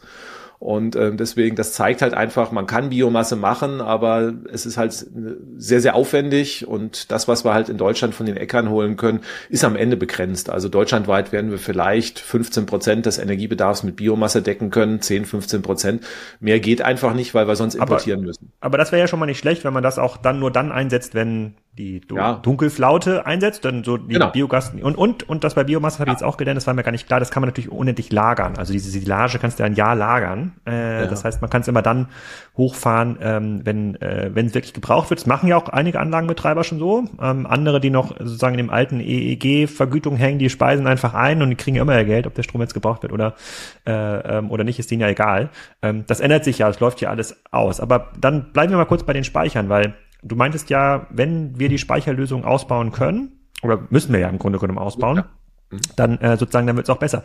Was sind das dann aus deiner Sicht für Lösungen? Also die großen äh, sozusagen Energieerzeuger wären ja Wind und Solar. Da wird jetzt nichts, also wie du ja. schon sagst, so Biomasse wird ein kleiner Teil sein, bisschen, äh, bisschen, bisschen ähm, Hydro oder wie heißen die Wasser, Wasserkraft. wasserbasierten Wasserkraftwerke wird, wird was sein. Es wird noch hier links und rechts was kommen, aber das Wesentliche ist Wind und Solar. So, und da haben wir natürlich das Problem, des Speicherns, weil es nicht so gut planbar ist. Was sind, das, was sind denn aus deiner Meinung dann smarte Speicherlösungen und oder was siehst du da am Horizont, was sich da durchsetzt gerade? Genau, also smarte Lösungen sind erstmal Speicher, die man gar nicht braucht. Ne? Also man kann ja zum Beispiel Lastverlagerungen machen. Wir haben ja künftig sehr viel Wärmepumpe, sehr viel Elektroautos und so ein Elektroauto, naja, was ist die durchschnittliche Fahrleistung in Deutschland? Das sind 50 Kilometer am Tag. Jetzt haben, haben wir Autos mit einer Batterie, die äh, 400 Kilometer kann. Das heißt also, man kann ja auch äh, mal zwei Tage warten dann mit dem Laden. Ne? Und wenn ich jetzt weiß, also dann, dass einfach wann jetzt der demnächst der Wind kommt, dann muss man natürlich schauen, dass man also die Systeme so intelligent macht, dass die Autos möglichst dann geladen werden, wenn ausreichend Solarenergie und Windenergie da ist. Und wenn halt wenig Sonne und Wind da ist, dann lade ich möglichst das Auto das, nicht. Das wäre ja dann, einfach. Das wäre ja einfach, ja. wenn man den Preis flexibilisiert. Genau. Das könnte man über das den Preis, muss man dann Preis machen. Ja. Ist keine Sonne, kein Wind da, dann kostet die Kilowattstunde zwei Euro, dann wird das kostet das Autoladen halt irgendwie 50 Euro, dann, und wenn der Sonne und Wind scheint, dann kostet mich halt drei Euro äh, statt 50 und dann werden die Leute einfach, dann, dann wird der Markt das regeln. Ne? Also da wird also sehr schnell. Aber da sind wir noch weit weg von, oder? Ja, Also definitiv. Also wir müssen jetzt diese Preissignale an alle Endkundinnen und Endkunden durchleiten. so Smart Meter ist da so ein Stichpunkt. Und da reden wir seit zehn Jahren drüber. Aber ja, Infrastruktur kann halt Deutschland nicht. Also das dauert halt auch wieder ewig. Aber ich denke mal, da gibt's erste Anbieter, die das jetzt auch schon ähm, für Endkunden, also Start-ups, die das also auch schon anbieten. Also, also Tibber zum Beispiel. Ja. Äh, äh, hm. Es ist technisch möglich. Und ähm, man muss es halt dann flächendeckend ausrollen, dass es halt auch für alle verfügbar ist. Weil momentan habe ich in der Regel ja einen Flatrate-Tarif. Das heißt, ich stecke mein, mein Auto dann ein, wann ich Lust habe. Und ähm, das kann natürlich genau dann sein, wenn keine Sonne und kein Wind da ist, dann müsste das Auto aus einem großen zentralen Speicher geladen werden und das wird dann halt für alle sehr teuer. Und deswegen müssen wir das halt so durchladen. Dem Auto, ich will morgens um sieben losfahren und dann ist es mir egal, ob das Auto von 19 bis 21 Uhr oder nachts von drei bis fünf geladen wird. Und das müssen wir halt zentral steuern, dass das halt möglichst intelligent gemacht wird. Machen das andere Länder schon? Bedingt. Also das ist auch überall noch irgendwo so ein bisschen Entwicklungsschuhen. Okay. Also smarte Speicher sozusagen, also das erstmal also, die Last verlagern, also dann genau. verbrauchen, wenn das, wenn das irgendwie ja. da ist, äh, verstehe ich. Wärmepumpe ja. funktioniert ja im Grunde genommen auch so, insbesondere wenn das so genau. wassergeführte Heizungen sind, dann ja, ist ja. Bei Wärmepumpen ist ja noch, noch cleverer, ne? Also da habe ich ja das Haus als Speichermasse. Das ist den meisten so gar nicht klar. Ich kann also, wenn wir viel Wind haben, dann kann ich der Wärmepumpe Signal geben, oh, ist jetzt irgendwie Heizen ist gerade billig. Dann heizt sich das Haus einen Grad nach oben und wenn jetzt dann der Wind weggeht, dann sage ich der Wärmepumpe, jetzt wird's gerade teuer, dann schalte ich die Heizung mal für zwei, drei Stunden aus, dann geht die Temperatur langsam runter. Wenn das Haus gut gedämmt ist, dauert das aber ewig. Und dann habe ich da ein, zwei Grad Temperaturhub. Und mit allen Häusern, wenn ich einfach alle Häuser um ein Grad aufheize, kann ich mehr Energie speichern als alle deutschen Stromspeicher momentan zusammen. Und das kostet mich ja gar nichts, weil das ist ja praktisch nur eine Regelung. Also die Häuser sind ja da, ich brauche nicht mal einen extra Speicher. Man kann noch mal einen Pufferspeicher neben der Wärmepumpe bauen, aber alleine über die Speichermasse der Gebäude kann man da schon schon wahnsinnig viel regeln. Und das sind so praktisch Umsonstspeicher, die man halt also auch einfach mitnutzen und erschließen kann. Einfach ein bisschen über Intelligenz im System. Genau, und da, da reden wir ja quasi nicht über neue Netze, die notwendig sind, sondern äh, im, im Zweifel ja nur ein Smart Meter. Und dann ist es genau. ja quasi das Durchreichen der Preissignale. Also es muss ja quasi gar nichts neu ausgebaut werden. Es, sind, es ist, man, man, und, der, und die Kunden können ja selber entscheiden, ob sie bereit sind, die zwei Euro pro Kilowattstunde genau. zu zahlen, dann, wenn sie das. Äh, man muss genau. es ja nicht vorschreiben, genau. Aber sogar die, die ja. genau, aber sogar die, die es wollen würden, und der Tipper-Gründer, der kommt hier auch noch im Podcast. Also es gibt auf jeden Fall noch eine kleine Fortsetzung der Energiezone. Hab ich, den habe ich, den hab ich vergessen. Der kommt aber erst äh, im September, glaube ich. Äh, der ähm, sogar für diejenigen, die es wollen würden, ist das schwierig, das überhaupt zu bekommen. Das ist ja gar nicht, weil es, weil unser Preis, äh, sozusagen Preissystem im, im Stromnetz das gar nicht vorsieht. Diese, also weder für industrielle Kunden, da wird es ja noch mehr Sinn machen, ja, noch für ja. mich als privaten äh, ähm, Kunden. Aber du sagst sozusagen, bevor wir jetzt über große neue riesige Hydroly, äh, Hydrolyseure, Parks nachdenken und irgendwie ähm, äh, sozusagen äh, Strom in Wasserstoff wieder zurückverwandeln, damit wir dann große Batterien quasi haben, macht es erstmal Sinn, über einen schnellen Rollout von Smart Meter Infrastruktur nachzudenken, industriell und privat. Genau, also man kann ja einfach so eine Rechnung aufmachen. Also Lastverlagerung ist am billigsten, das irgendwie danach kommt die Leitung und am Ende der Speicher, ne? also von den Kosten her. Der Speicher ist halt immer das teuerste und deswegen sollte man also auch wirklich dann versuchen, erstmal die, die Speicherbedarf, den Speicherbedarf so klein wie möglich zu halten und deswegen sollte man über diese Dinge nachdenken. Und das ist auch dringend notwendig, weil wir haben ja sehr ambitionierte Ausbaupläne, für den Klimaschutz noch nicht aus, äh, ambitioniert genug vom Wirtschaftsministerium, was Solar- und Windenergie anbelangt, aber wenn das kommt, werden wir in drei, vier Jahren im Sommer regelmäßig den Fall haben, dass wir tagsüber viel zu viel Strom haben und nachts dann weiterhin die Lücke haben. Und ja. deswegen muss man da einfach wirklich mit Intelligenz rein, weil so schnell werden wir auch gar keine Leitung und Speicher aufbauen können. Diese intelligenten Systeme, ähm, glaube ich, das geht einfach auch ein bisschen flotter. Ja, also ich wohne in Schleswig-Holstein, ich sehe das ja hier schon. Also in diesem Jahr ist es jetzt schon so weit, dass man, wenn man durchs Land fährt, viele Windkraftanlagen stillstehen. Also wenn ein bisschen Sonne scheint, äh, äh, dann stehen die meisten still. An die meisten vielleicht nicht, aber schon ein Großteil steht äh, still. Und sogar auch die Bekannten, die ich habe, die eigene Solarparks betreiben, die sagen, an denen, da wird noch irgendwie 20 Prozent abgenommen vom Strom. Mehr geht gar nicht ins, äh, ins Netz. Das liegt so ein bisschen an dem Ausbau der Solar, ähm, großen Solarfelder an den Autobahnen und Bahnen. Strecken. Und wie gesagt, wir fangen ja jetzt erst an. Also es geht ja mhm. richtig los. Und dann frage ich mich halt immer, oh, ich würde jetzt gerne hier diesen günstigen oder kostenlosen Strom eigentlich haben, aber ich kriege ihn gar nicht zu mir. Dann könnte ich vielleicht den Pool noch einen Grad wärmer machen oder ich könnte mein Auto jetzt kostenlos laden, aber es kommt, es kommt gar nicht an. Also es, wir reden ja gar nicht über ein Zukunftsszenario, sondern hier ist es ja schon ähm, der, ähm, der Fall. Und das würde sich ja erst regeln lassen, wenn man diese Preiszonen aufbricht, habe ich bisher verstanden, dass man so ein bisschen diese, ich glaube, was jetzt der Vorschlag war, irgendwie so vier oder fünf Preiszonen in Deutschland, das irgendwie aufzubrechen und dann müssten alle so einen Smart Meter haben und dann würde ich sagen, ist, kann man Schleswig-Holstein wahrscheinlich schon jetzt relativ Energie EE autark machen. Da bräuchte man gar nicht, wenn man das schaffen würde, diese Lastverlagerung, Wärmepumpenausbau, ja. Solarspeicher auf dem Dach, dann da sind wir gar nicht weit weg. Da reden wir nicht über 2045. Nö, aber da, da würde natürlich äh, der Herr Söder wieder Sturm laufen, ne? weil das würde ja bedeuten, mehrere Strompreiszonen, dass in Bayern halt der Strom recht teuer wird, weil man da halt ähm, sich bei der Energiewende verweigert hat. In Norddeutschland wird er halt relativ günstig, deswegen wird das wahrscheinlich nicht kommen, auch wenn es sinnvoll wäre, weil dann kommt wieder Herr Söder und wedelt mit dem Länderfinanzausgleich, nicht? Also das ist halt einfach das, was dann auch solche sinnvollen Lösungen verhindert. Hm, schade. Sind so, es wird, es ist, also jetzt ist, wenn ich hier, ich, ich kann jetzt tatsächlich aus meinem Fenster eine Windkraftanlage sehen und die, und die steht hier, weil die Sonne, weil die Sonne scheint. Äh, ja. Äh, das ist wirklich, das wird, das ist wirklich traurig. Also es liegt wieder, es liegt an den Bayern, obwohl sie schon so viel in Solarenergie investiert haben. Aber äh, angenommen, wir haben jetzt die Lastverlagerung, kriegen wir gut hin. Äh, Leitungen sind soweit, soweit ausgebaut. Und jetzt reden wir über den Speicher. Was sind denn dann Großspeicherlösungen, wo man tatsächlich mal so ein paar äh, so ein paar Megawattstunden oder Gigawattstunden so einspeichern kann ähm, äh, aus deiner Sicht, die da sind, die da sinnvoll sind? Genau, da müssen wir jetzt über den Zeitraum, über die Zeitachse uns unterhalten. Also wollen wir jetzt über ein paar Stunden speichern, werden das künftig Batterien sein. Also wir sehen gerade eine enorme Dynamik bei Batterien. Leider alles made in China. Also die Deutschen sind ja da Entwicklungsland, was bei Batterien anbelangt. Aber so die großen chinesischen Hersteller wie, wie Kattel, die entwickeln also jetzt hier gerade neue äh, Speicher, auch äh, Natriumspeicher, wo auch die Rohstoffversorgung gar kein Problem mehr ist. Bei Lithium sagt man immer, oh, reicht das irgendwie? Aber bei Natrium, das ist ja Kochsalz, also das haben wir ohne Ende. Ich glaube, in dem neuen BYD-Kleinwagen ist auch eine Natrium-Ionen-Batterie ja, ja. drin. Da ist gar keine Lithium-Ionen-Batterie mehr drin. Mhm. Ja, und das, das ist natürlich spannend, weil da da werden wir auch noch deutlich fallende Preise haben. Das heißt also, Rohstoff ist da kein Problem, die Rohstoffversorgung auch für große Mengen an Batterien und preislich wird das auch interessant werden. Und dann werden wir halt diesen Tag-Nacht-Ausgleich, äh, den wir vor allen Dingen im Sommer haben, ne, wo wir dann tagsüber viel Solarstrom haben, nachts fehlt's, das werden wir mit Batterien machen. Und dann gibt's halt noch so ein bisschen den Sommer-Winter-Ausgleich, also wo wir dann sagen, okay, wir brauchen viel Windenergie, aber im Winter gibt's halt auch mal zwei Wochen lang Flaute, dann irgendwie dafür reichen die Batterien halt nicht und da werden dann auch die Batterien relativ teuer, weil da stelle ich dann halt Batterien hin, die ich dann dreimal im Jahr vielleicht brauche und ähm, der Preis der Batterien, der ist halt nur günstig, wenn ich die halt sehr häufig benutze, weil äh, Batteriepreis mhm. durch Zyklenzahl ist halt dann die Kilowattstundenpreis.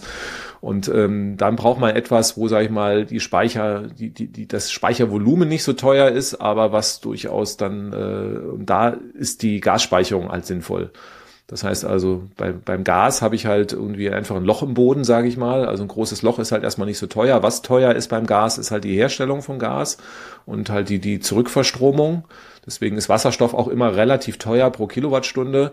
Aber große Mengen zu speichern ist vergleichsweise günstig wieder, weil ich einfach dann, also ich brauche halt einmal diesen Elektrolyseur und die Speichermenge, die ist dann, das definiert das Loch im Boden dann am Ende. Und was sind ja diese, diese Gasspeicher, die wir in Deutschland zum Beispiel haben, wo jetzt ja Erdgas ja. eingespeichert wird, können, würden die auch funktionieren mit Wasserstoff? Genau, das sind ja Löcher im Boden, da muss man unterscheiden. Es gibt da also Kavernen und Porenspeicher.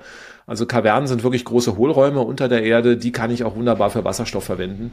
Das heißt also, da würden wir ja künftig, wollen wir ja kein Erdgas mehr verbrennen und dann werden die Speicher ja frei und dann kann ich die halt um, umwidmen für die Wasserstoffforschung. Da gibt's auch schon erste Pilotprojekte, die man jetzt anstößt, wo man das mal ausprobiert, auch wirklich unter Tage Wasserstoff zu speichern. Und äh, das wäre dann die Lösung für den längeren Zeitraum. Und sind, sind in diesem Speicherbereich andere Länder schon, äh, schon weiter? Gucken wir mal wieder nach, nach Dänemark, also sozusagen sind die da schon weiter? Oder China hat ja quasi auch das Problem, die bauen ja, die haben ja einen enormen Energiebedarf auch in Zukunft mhm. und die mhm. bauen ja quasi alles auf. Ich habe jetzt quasi in diesen Charts, die ich so gesehen habe, ist nach vorne natürlich immer noch viel Atomstrom, aber auch extrem steiler Ausbau von erneuerbaren Energie. Ich glaube, die haben einfach so viel Bedarf, äh, dass sie quasi beides noch parallel betreiben. Aber es sieht auf der langen Reihe bis 2050 so aus, als würde dann irgendwann der erneuerbaren Energieanteil auch dann äh, sozusagen den Atomstrom wieder wegfressen. Ähm, Gibt es da irgendwie Länder, die haben da, wo das anders funktioniert oder schon gut funktioniert? Hm? Also ähm, wir haben Länder, die gut mit Speichern zurande kommen, aber das sind äh, momentan noch Wasserspeicher. Ne? Also äh, da mhm. ist die Idee, dann man pumpt Wasser auf den Berg und wenn wenn zu viel Strom da ist und wenn Stromlücke da ist, lasse ich es halt wieder runter und treibe ein Wasserkraftwerk an. Das macht Norwegen, das ist in den Alpenländern äh, sehr verbreitet. Norwegen selber hat ja 100 Prozent regenerative Stromversorgung mit Wasserkraft und ähm, die haben dann die Speicherlösung halt auch über solche Wasserspeicherkraftwerke gelöst. Ähm, das ist für Deutschland aber kein Modell, weil, ja, also es ist, ist nicht durchsetzbar. Also es, es gab mal ein großes Projekt in Baden-Württemberg, das ist auch wieder gescheitert, weil man muss halt einen großen See auf dem Berg oben drauf machen. Das wollen die Leute halt nicht und deswegen kommt diese Art der Speicherung halt nicht in Frage. Und ähm, mhm. deswegen werden wir auf Gas gehen müssen. Und diese Gasspeicherung, Power to Gas, das gibt's äh, als Prototypen schon über in einigen Ländern, aber jetzt nicht so, dass man sagen, dass es energiewirtschaftlich relevant wäre. Hm. Glaubst du, dass Deutschland, wenn wir äh, sozusagen ziehen wir mal den einen oder anderen Querkopf aus Süddeutschland irgendwie ab, wenn wir das, wenn wir da Gas geben und tatsächlich stark auf erneuerbare Energien setzen, dass es ähm, für uns in Deutschland deutlich günstiger wird in Zukunft im Vergleich zu Ländern, die jetzt zum Beispiel wie Frankreich oder auch in UK ist ja, glaube ich, ein Atomkraftwerk ausgeschrieben, das bisher, glaube ich, keiner geboten hat, das zu bauen. Ähm, die, die quasi jetzt nicht so aggressiv draufsetzen, setzen ja offensichtlich auf Erzeugungsmethoden, die teurer sind pro Kilowattstunde. Ähm, Kann dann Deutschland wieder mit günstigem Strom so ein Industriestandort werden? Wird es dann wieder günstiger für uns? Das ist ja meine Hoffnung, wenn ich die stillstehenden Windkraftanlagen sehe, dann denke ich so, krass, da ist eigentlich jetzt, da hängen quasi Megawattstunden einfach in der Luft, die keiner nutzt. Äh, und ich kann sie auch nicht haben, weil das, weil das die Regulatorik nicht hergibt. Naja, langfristig ja. Also man muss ja immer gucken. Wir haben ein Problem bei den erneuerbaren Energien. Da muss ich halt das Geld am Anfang auf den Tisch legen. Ne? Also wenn ich mir eine Photovoltaikanlage kaufe, dann habe ich am Anfang, wir haben ja vorhin auch bei zu Hause über die Investitionskosten mhm. geredet, habe ich erstmal einen dicken Batzen. Danach habe ich halt für 20 Jahre praktisch umsonst den Strom, wenn ich die, die, oder weil die laufenden Kosten, die gehen ja gegen null. Also das heißt, das ist irgendwie eine Pillepalle, was wir da noch haben. Das heißt also, wir werden am Anfang erstmal kräftig investieren müssen das ist also, das muss man auch irgendwie sehen als Gesellschaft. Das heißt, wir haben am Anfang erstmal die Investitionskosten. Wenn wir uns das Ganze über 20, 30 Jahre anschauen, dann ist es natürlich, kommt irgendwann der Punkt, wo man dann sich zurücklehnen kann. Also jetzt zum Beispiel in der Gaskrise, da hätten wir schon mal angefangen, vor 30 Jahren das intensiv aufzubauen, hätten wir schon 50, 60 Prozent erneuerbare Energien, dann wären wir natürlich auch kostenmäßig ganz anders durch diesen Winter durchgekommen. Das heißt also, äh, gerade fossile Energien sind ja Krisenenergien. Wir hatten ja schon mal eine Ölkrise, das haben ja auch schon wieder viele vergessen, 70er, 80er Jahren, da bin ich dann groß geworden, habe da schon mitgekriegt. Wir hatten jetzt die Gaskrise, wir hatten auch schon mal hohe Preise, als wir im Irak irgendwie kriegerische Auseinandersetzungen mhm. hatten. Und ähm, da sind wir natürlich raus. Und äh, gerade die fossilen Energien werden immer Krisenenergien bleiben. Wir haben dann eine, eine, also das Schöne bei den erneuerbaren Energien ist, dass man stabile und verlässliche Preise hat. Ich glaube, das ist auch gerade für die Industrie planbare, verlässliche Preise ist vielleicht sogar fast noch wichtiger, als zu sagen, dass man temporär niedrige Preise hat. Und das ist auf alle Fälle das, was wir bei erneuerbaren Energien haben. Wann der Punkt kommt, wann wir die fossilen äh, unterbieten, muss, muss man schauen. Ähm, wir haben halt das Problem, dass die Energiewirtschaft weltweit extra, extrem subventioniert ist. Deswegen eier ich jetzt so ein bisschen rum. Ähm, also die IEA, die Internationale Energieagentur, gibt ja immer Zahlen raus, wie viel Subventionen in fossile Energien reinfließen. Und ähm, das ist ein unglaubliche, ich glaube, die letzte Zahl waren unglaubliche 5000 Milliarden Euro weltweit, die wir für die Subvention fossiler Energieträger ausgeben. Wie viel? Sorry, ich habe den 5000 Milliarden. 5000 Milliarden Euro, also 5 Billionen. Hm? Pro Jahr? Pro Jahr. Und ähm, dagegen müssen erneuerbare Energien ja an, ankonkurrieren. Ne? Also das heißt, ich habe jetzt praktisch hier meine also jetzt werden ja die Kosten umgelegt. Also in Deutschland hat man zwar Subventionen, was immer sagt, oder Förderungen, würde ich sagen, aber die werden, werden ja dann wieder von allen getragen. Und dann hat man natürlich, konkurriert man gegen irgendein Land, wo Kohlekraftwerke noch subventioniert werden. Das ist natürlich, also dann werden wir natürlich das nicht hinbekommen. Wenn wir, ähm, sage ich mal, einen freien Markt haben und faire Bedingungen, dann wird es schon interessant sein. Wir haben in Deutschland allerdings auch einen Nachteil, das muss man auch sagen, langfristig gesehen. In Saudi-Arabien scheint halt mehr Sonne als in Deutschland. Also auch der Solarstrom wird in anderen Ländern billiger sein. Also die Illusion, dass wir in Deutschland irgendwann mal so die billigsten Energiepreise haben, wird einfach nicht sein, weil wir einfach nicht die perfekten Voraussetzungen haben, weder mit fossilen Energien noch mit erneuerbaren. Aber könnte das auch dazu führen, dass Saudi-Arabien, die haben ja nicht nur viel Sonne, die haben ja auch viel Wind tatsächlich. Die haben ja quasi ein paar ja, tausend ja. Kilometer mhm. sozusagen Küste, da am Persischen Golf im Roten Meer. Ähm, die könnte es auch dazu führen, dass die so günstig Solar- und Windstrom haben, und auch so viel übers Jahr. Also wir reden ja quasi dann über die sozusagen die Betriebsstunden der Anlagen. Also die, ich glaube, was hat eine Anlage in Deutschland Solarstrom irgendwie 1000, 1000 Stunden im Jahr, genau. Genau, in Saudi-Arabien 2000, also das Doppelte ungefähr. Ja, ja. Genau, das heißt, die können ja quasi, quasi mit den gleichen Investitionskosten doppelt so viel Strom genau. also im gleichen Zeitraum erzeugen. Würde das ausreichen, äh, um den dann dort zu Wasserstoff zu verwandeln äh, und hierher zu transportieren, also quasi auf, auf irgendein Schiff zu verladen, welcher Form auch immer, ob das dann Ammoniak ist oder reiner Wasserstoff oder kann man, kann man jetzt klar sagen, nein. Also bei der Wasserstoffherstellung, also wenn ich aus Wasserstoff, äh, wenn ich aus Strom Wasserstoff mache und wieder Strom hinterher, verliere ich zwei Drittel etwa. Das heißt also, wenn der Strom halb so teuer ist und ich aber zwei Drittel dann auf dem Weg nach Deutschland verliere, um da den Strom in Form von Wasserstoff zu uns zu bringen, dann ähm, kann da kein Business Case draus werden. Also da, aber wir brauchen noch den Wasser, wir brauchen noch den Wasserstoff. Äh, sozusagen, ich weiß sozusagen, wo das Argument herkommt und ich versuche jetzt quasi der sozusagen mhm. der Teufelsadvokat zu sein. Aber wir brauchen den Wasserstoff, um diesen in diese Speicher einzufüllen und naja, wenn wir den nee. nicht import, importieren. Wir brauchen den Wasserstoff für die Industrie, würde ich sagen. Ne? Also genau, aber wir brauchen wir brauchen Wasserstoff. So wenn wenn jetzt genau. ein Anbieter ist, der den Wasserstoff viel günstiger herstellen kann und dann auch Deutschland transportieren muss, da kommen dann Transportkosten obendrauf. Kann daraus eine, kann daraus eine Gleichung werden? Die sind ja, in dem Fall ja nicht. Wir müssen ja schauen. Wir hatten ja vorhin schon geredet, die Windkraftanlagen stehen still in Deutschland. Ne? Und mhm. äh, das heißt, in dem Moment ist der Strom ja auch nichts wert. Er ist ja noch billiger als jetzt ein extra aufgebautes Windrad oder eine Solaranlage in Saudi-Arabien. Mhm. Deswegen werde ich aus dem Überschussstrom in Deutschland halt auch günstigen Wasserstoff machen können aber halt nicht die Mengen, die wir brauchen. Also das heißt, der Wasserstoffbedarf in Deutschland für die Industrie ist enorm groß. Deswegen werden wir mit dem Überschussstrom wahrscheinlich in Deutschland nicht mal hinkommen. Und deswegen, ähm, da gibt's dann auch den Business Case für Saudi-Arabien insgesamt Wasserstoff zu bringen. Aber wir werden tunlichst aus diesem Wasserstoff keinen Strom mehr machen, weil dann einfach die Verluste zu groß sind. Also zu sagen, okay, wir stellen jetzt keine Windräder. Also wer würde, wer sind wir wieder in Bayern, genau. Mhm. Wir stellen jetzt keine Windräder in Bayern auf, sondern wir stellen die in Saudi-Arabien aus, machen da Wasserstoff draus, den bringen wir nach Bayern und da wird im Gaskraftwerk Strom wieder draus gemacht. Das ist dann halt wieder eine sündhaft teure Lösung. Also das heißt, das würde ich da nicht empfehlen. Aber wie guckst du denn auf diese Initiativen, die jetzt haben? Ich glaube, was wollen wir jetzt? Wasserstoff aus Namibia habe ich jetzt gesehen. Mhm. Neufundland war irgendwie da, Kanada. Da war quasi, da hat der Uwe Petersen immer die äh, These vertreten. Ja, also diese Wasserstoffproduktion kann schon Sinn machen, auch in Deutschland, wenn das Windkraft halt anderweitig, wenn man auch die, so zum Beispiel, wenn man auch die Abwärme nutzen kann. Sozusagen, der Elektrolyseur sozusagen verliert ja keine Energie, sondern er erzeugt im Grunde genommen ja Wärme mit dem, mit der Energie, die er nicht in Wasserstoff umwandeln kann. Wenn man die dann in Wärmenetze einleitet, die dann irgendwie genutzt werden, um dann irgendwie Schwimmbad, Sportanlagen, ähm, die, das Nahwärmenetz zu betreiben, dann wird da ein Schuh draus. Wenn ich aber jetzt in Neufundland da eine Windkraftanlage hinstelle, ähm, daraus Wasserstoff erzeuge, sind ja quasi diese 40, 50 Prozent, je nachdem wie die Verlustgrade sind, die dann Wärme sind, die sind ja weg. Da wohnt ja keiner, die ich dann nutzen äh, kann. Deswegen war er da extrem skeptisch, was sowas, äh, was das angeht. Irgendwie da ja. und und die haben ja noch gar nicht die Erfahrung. Die haben ja weder die Infrastruktur noch haben die da erneuerbare Energien äh, Erfahrung. Die haben ja auch, ja. die haben ja auch nur Wasserkrafterfahrung. Also da bin ich auch skeptisch. Also ähm, muss man muss man mal differenzieren vielleicht in dem Bereich. Also wir werden in Deutschland gerade für die Industrie viel Wasserstoff brauchen. Ne? Also chemische Industrie, Stahlherstellung, das sind gigantische Mengen. Also das heißt, äh, alleine für die Industrie brauchen wir dann nochmal so viel Strom, wie wir insgesamt als Strom brauchen äh, für die Wasserstoffherstellung, das erneuerbar. Ne? Also das heißt, das sind äh, das sind also wirklich gigantische Mengen, die werden wir in Deutschland, dafür wird die Akzeptanz für den Ausbau der Windenergie und der Solarenergie nicht da sein, um das alles in Deutschland zu machen. Mhm. Deswegen werden wir einen Teil importieren müssen, aber nicht, weil es irgendwie der bessere Business Case ist, weil vollkommen richtig, über den Transport, die Vorteile, die man vor Ort hat mit dem günstigeren Strom, die frisst der Transport wieder auf.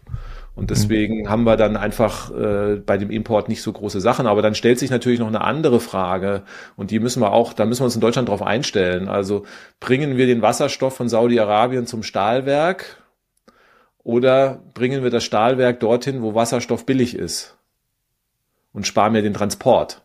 Also das heißt, die Frage wird sich natürlich schon früher oder später stellen, weil wenn wir hier einfach nicht die günstigen Standorte haben, wenn wir den Ausbau erneuerbarer Energien noch blockieren, dass wir wenig Überschüsse haben, dann wird einfach auch der Wasserstoff in Deutschland teuer sein. Und ähm, dann wird einfach äh, gerade für die Grundstoffindustrie, für die energieintensive Industrie dann diese Solarstandorte halt sehr attraktiv sein und ähm, dann wird man sich schon auch als Stahlwerk überlegen, mache ich das jetzt alles noch in Deutschland oder gehe ich halt hin da, wo äh, man nach Marokko oder in die Sahara oder sonst irgendwie, wo halt die Energie dann halt auch wirklich billig ist. Und da kann man in Deutschland machen, was man will die Sonne ist halt in Deutschland weniger und äh, dagegen, äh, und da kann man auch über Kernenergie und was weiß ich diskutieren, das wird das Problem nicht lösen. Also gegen den mhm. günstigen Solarstrom in der Wüste werden wir da nicht ankonkurrieren können. Und dann muss man sich in Deutschland die Frage stellen, welche Technologien oder welche Rohstoffe sind für uns kritisch, dass man sagen, okay, die halten wir bei uns. Also Habeck möchte jetzt irgendwie die Energie, äh, die Industrie gießkannenmäßig subventionieren. Das halte ich eigentlich für nicht richtig, weil man dann auch viele Fehlanreize setzt. Aber man kann natürlich sagen, okay, eine gewisse Menge an, keine Ahnung, Alu, Aluminiumproduktion wollen wir in Deutschland halten. Und ähm, dann muss man halt auch überlegen und sagen, okay, da, da konkurriert die deutsche Aluminiumproduktion gegen die in Saudi-Arabien die halt Faktor zwei günstigeren Strom haben und das, das, das wird man nie hinbekommen und deswegen wird man da auch subventionieren müssen. Bei allen anderen muss man sagen, okay, dann ist es vielleicht so, dass wir dann halt hier in Deutschland vielleicht auch wirklich das Know-how und die, die etwas anderen Produkte herstellen, wo man ein bisschen mehr Engineering braucht und die äh, energieintensiven Sachen, die verschwinden ein bisschen aus Deutschland. Die Anzahl der Arbeitsplätze, die wir da verlieren, ist sehr überschaubar. Also das irgendwie, würde ich sagen, gerade im Fachkräftemangelbereich ist das kein Problem, aber man muss überlegen strategisch, was wir in Deutschland halten wollen. Du hast ja, wenn wir jetzt quasi über diese geopolitischen Fragen reden, sozusagen dein Standardwerk, ja, das äh, sozusagen regenerative Energiesysteme, äh, sozusagen, was du ja schon seit jetzt guck mal kurz, 25 Jahre ist das her, das, das erste Mal rausgebracht hast. Das steht quasi bei Wikipedia, das hast du ja ins Englische und Arabische übersetzt. Ähm, ich gehe mal davon aus, dass der ein oder andere Entscheider dann auf der ähm, arabischen Halbinsel das auch gelesen hat. Ähm, wie, wie und, und du da auch vielleicht hin und wieder mal gefragt wirst, wie beobachtest du denn die Diskussion dort? Also hier, hier schimpfen wir immer ein bisschen darauf, da Öl und Gas kommt daher, aber die Leute sind ja da nicht doof. Gucken die da pragmatisch drauf und sagen, ja, es wird jetzt einfach, es, es wird jetzt gerade so billig, Solarstrom zu erzeugen, es gibt so viel Abnahme, es ist fast billiger, als einfach das Gas aus dem Boden abzuzapfen. So, da müssen wir jetzt das irgendwie bauen. Äh, oder gibt es dann ähnliche, ähnlichen Lobbyismus? Ja, der, der Söder aus Katar ist ja derjenige, der da seine Ölleitung verteidigt. Genau. Wahrscheinlich. Ähm, Wo es dann auch nicht geht mit dem, mit dem Klimawandel. Ich habe das nur bei Wikipedia gelesen, dachte ich, ah, interessant, da wirst du wahrscheinlich den einen oder anderen Vortrag mal gehalten haben. Wie, wie nimmst du das da wahr oder wie beobachtest du das? Na gut, ich habe es ja nicht übersetzt, sondern es hat jemand anders übersetzt. Und, äh, aber es ist ja dein Buch, sind deine Gedanken? Ge genau, genau. Also insofern, aber es wird dann an der Hochschulbildung eingesetzt. Also äh, das Interesse für erneuerbare Energien ist da durchaus da. Ähm, wie intensiv man das einsetzen will, das hängt vom Land zu Land unterschiedlich. Also gucken wir, Vorreiter in dem Bereich ist zum Beispiel Marokko. Also Marokko hat selber keine eigenen Öl- und Gasvorkommen in großen, in nennenswerten Mengen. Ne? Also das heißt, für die ist es dann natürlich dann sehr interessant, mhm. weil also sie dann einfach eine günstige Art haben, Energie und auch dann ihre Wirtschaft voranbringen können. Das ist auch politisch also, gewollt in Marokko. In Marokko ist es politisch gewollt. Die haben also dann auch mit Unterstützung von der Weltbank, muss man natürlich auch sagen, ähm, erstmal da auch äh, Förderung gehabt, aber die haben mhm. jetzt auch in der Wüste große Solarfelder gebaut. Für den Export reicht das noch nicht, aber sag ich mal, ein großer Anteil im eigenen Land wird auch da jetzt äh, hergestellt. Wenn man jetzt die anderen, die Ölförderländer angucken, die haben natürlich so ein bisschen, ja, das Dilemma, was sie haben. Also das heißt, erstmal wollen sie natürlich möglichst lange Öl verkaufen, weil damit, darauf basiert ihr, ihr Wohlstand und ihr Gesellschaftsmodell. Und die haben natürlich erstmal überhaupt gar kein Interesse davon wegzugehen. Deswegen ähm, baut man jetzt dort aber trotzdem Solarenergie weil, ähm, das ist ja so das Interessante, auch in den Ölförderländern ist Strom aus Solaranlagen billiger als Strom aus, aus Öl. Und ähm, was machen die? Also die sagen, okay, wir bauen jetzt bei uns eine Solaranlage, nehmen den billigen Strom und das teure Öl verkaufen wir den blöden Deutschen, damit die ihre SUVs damit betanken können. ähm, das Geschäftsmodell funktioniert. Das kann man ihnen aber nicht vorwerfen. Das ist ja erstmal nur ein Business Case. Das kann, das kann man ihnen ja nicht man, vorwerfen, finde ich. Das sind wir ja mitschuld, nicht? Also insofern irgendwie, das ist halt der Weltmarkt, also die Globalisierung, die hier zuschlägt ähm, solange es halt dieses Geschäftsmodell fürs Öl gibt, wird man das auch nutzen. Und deswegen ähm, muss man einfach schauen. Das wird sich aber natürlich massiv verändern, wenn die Elektromobilität vorangeht dann wird natürlich irgendwann auch der Absatzmarkt fürs Öl einbrechen. Das hat man dort auf dem Schirm, denke ich. Wie, Und, wie, wie, wie, wie viel Prozent des Öls äh, weltweit wird dann für, für Mobilität verwendet? Weißt, weißt du das? Also wie was aus dem Öl aus dem Boden kommt? Vieles braucht man ja auch für chemische Prozesse, aber was wird dann, wie viel Prozent davon wird dann eigentlich ja, so Habe ich jetzt keine Zahl Benzin parat, aber es, es, wird, es wird ein großer, großer Teil sein. Also in Deutschland ist es irgendwie äh, das meiste, was in der Mobilität landet. Mhm. Dann ähm, Wärme ist ja dann das zweite Heizen und dann natürlich noch die Industrie, Industrie, also für Kunststoffherstellung. Aber Mobilität ist schon ein Riesenbatzen. Und wenn der halt also, halt weg. Okay, wenn, okay. also mindestens ein Drittel, wahrscheinlich mehr als die Hälfte. Okay. Mittel, irgendwas so Drittel, Hälfte würde ich jetzt erstmal ja, schätzen. Okay. Also so in der mhm. Größenordnung. Wenn das natürlich wegbricht, dann ist natürlich auch für die Unternehmen, dann hat man natürlich auch so, ja, ist dann, dann so, so ein Sterbeprozess, den man auch hat, ne? weil natürlich auch die ganzen Anlagen, die man hat, sind dann nur noch zur Hälfte ausgelastet. Mhm. Und ähm, dann gehen, gehen die Kosten hoch ja. und dann hat man irgendwann Nicht, kommt dass die man Weltbank so demnächst noch in Katar helfen muss. Ja, ja. Also da kommt man irgendwann in eine Teufelsspirale rein. Das wird noch dauern, ne, weil momentan die Nachfrage nach Öl halt auch im Verkehrsbereich recht groß ist, weil ja immer noch viele Verbrenner auf die Straße kommen. Das kann aber in zehn Jahren irgendwann kippen. Und ähm, da bereiten sich die Länder natürlich schon vor und sagen, okay, also irgendwie Wasserstoff äh, ist ja langfristig schon durchaus eine interessante Sache. Wir haben die Ressourcen mit Solarenergie. Das ist den Ländern schon bewusst. Aber momentan entstehen da eher so ein paar Alibi-Anlagen und Anlagen für den Eigenbedarf, um halt besser Öl exportieren zu können. Okay, also was du jetzt noch nicht siehst, ist jetzt in Saudi Saudi-Arabien riesige Flächen von Solar- und Windparkanlagen, äh, um das Land energieneutral oder sozusagen klimaneutral zu machen, beziehungsweise um den Export anzutreiben. Also so strategisch beobachtest du es noch nicht in, in der Region. Nö, da, wie gesagt, marktgetrieben. Ne? Also da, also wo, wo es sich rechnet, baut man halt auch schon Solaranlagen. Also ich meine, die Leute dort können auch rechnen, aber dass man jetzt irgendwie den, den Wunsch hat, das Land autark zu machen äh, und äh, mit erneuerbaren Energien zu versorgen, also ich glaube, da hat man man muss ja auch, wenn ich jetzt Öl exportiere und auch einen großen Beitrag dazu leiste, irgendwie, dass die Klimakrise weltweit voranschreitet, muss man natürlich auch irgendwo ein bisschen Abstand zu dem Energieträger haben und äh, auch eine andere Position, als wir die in Deutschland haben. Die hat man vor Ort sicherlich. So, dann letzte Frage hier im Podcast. Die ist auch ein bisschen kompliziert und ähm, ja nicht gemein, aber es ist nicht, nicht einfach zu beantworten. Wenn du jetzt an der Stelle von Robert Habeck sitzen, äh, sitzen, sitzen würdest, was würdest du anders machen? Ich würde anders, würde besser kommunizieren. Also ich glaube, die Hauptfehler, die Robert Habeck gemacht hat, sind Kommunikationsprobleme. Also ähm, wir gucken uns das immer ja an. Also es gibt ja auch so die Frage, reicht das für den Klimaschutz, was Robert Habeck macht? Da kann man sogar sagen, nein. Also selbst das, was er am Anfang un, ungestutzt auf den Tisch gelegt hat, reicht nicht fürs Pariser Klimaschutzabkommen. Das haben wir aus, aus da gibt es der Sachverständigenrat für Umweltfragen, der hat auch schon mal ausgerechnet, wann wir klimaneutral werden müssten, damit wir das. Da bist Abkommen du drin in dem, in dem Rat? Wie bitte? Da sind Bist wir nicht drin. drin. Nee, okay. Äh, nee, da bin ich nicht drin, aber genau, ich habe guten Kontakt zu den Kolleginnen und okay. Kollegen. Ne? Mhm. Also insofern, ähm, ja, und da müssten wir eigentlich noch in den 30er Jahren eigentlich klimaneutral werden. Die Bundesregierung will es 2045 und es sieht momentan nicht so aus, mit, dass wir mit dem gestutzten Heizungsgesetz oder irgendwie den Problemen beim Windenergieausbau auch 2045 klimaneutral werden in Deutschland. Also da sind wir noch nicht auf dem Weg. Aber Herr Habeck bemüht sich, sage ich mal, die Entscheidung aus wissenschaftlicher Sicht, den Ausbau Solar- und Windenergie voranzutreiben, die Speicher voranzutreiben, die, äh, die Gasheizung möglichst äh, nicht mehr einbauen zu lassen, zu unterbinden, sind erstmal richtig, aber natürlich katastrophal kommuniziert. Er hat am Anfang, als er angefangen hat, fand ich, oh gut, endlich mal ein Minister, der gut kommuniziert. Das hat er irgendwann aus meiner Sicht irgendwie eingestellt.